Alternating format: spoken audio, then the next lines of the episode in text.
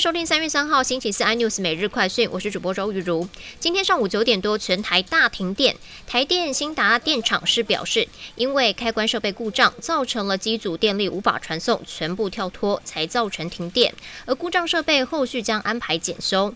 其实去年新达电厂路北超高压电所是操作失当，造成了五一三大停电。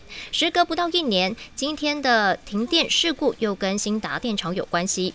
市长陈其迈表示。台电公司应该要针对电源的供应跟稳定进行检讨。又一间跨国大品牌加入抵制俄罗斯。瑞典平价连锁品牌 H&M 是发出声明表示，关注到目前正发生在乌克兰的战乱，他们愿意跟遭受苦难的人站在一起，因而决定重新考虑和俄罗斯的关系。目前响应全球暴打俄罗斯的，还包含了苹果、Google，还有骨牌石油以及 B N W、波音，以及全球的航运龙头丹麦马士基和瑞士的地中海航运。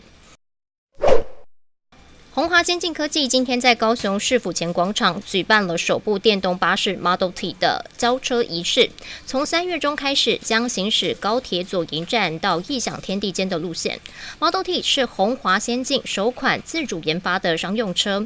刘阳伟表示，Model T 的概念设计跟制造都在台湾，超过百分之六十五以上的零组件皆由 M R H 电动车开放联盟成员跟台湾供应商所提供。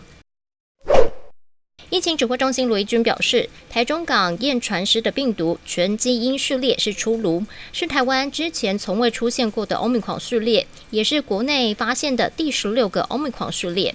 而目前不明感染源的传播链还是维持在六条。而今天再新增五例本土，六十六例境外移入个案。本土病例中，四例跟桃园的幼儿园群聚有关系，一例则是宗教吃饭唱歌团所衍生的。更多新闻内容，请锁定有线电视四十八八十八 MOD 五零四三立财经台 iNews，或上 YouTube 搜寻三立 iNews。感谢台湾最大 Parks 公司声浪技术支持。你也可以在 Google、Apple、Spotify、KKBox 收听最新的 iNews 每日快讯。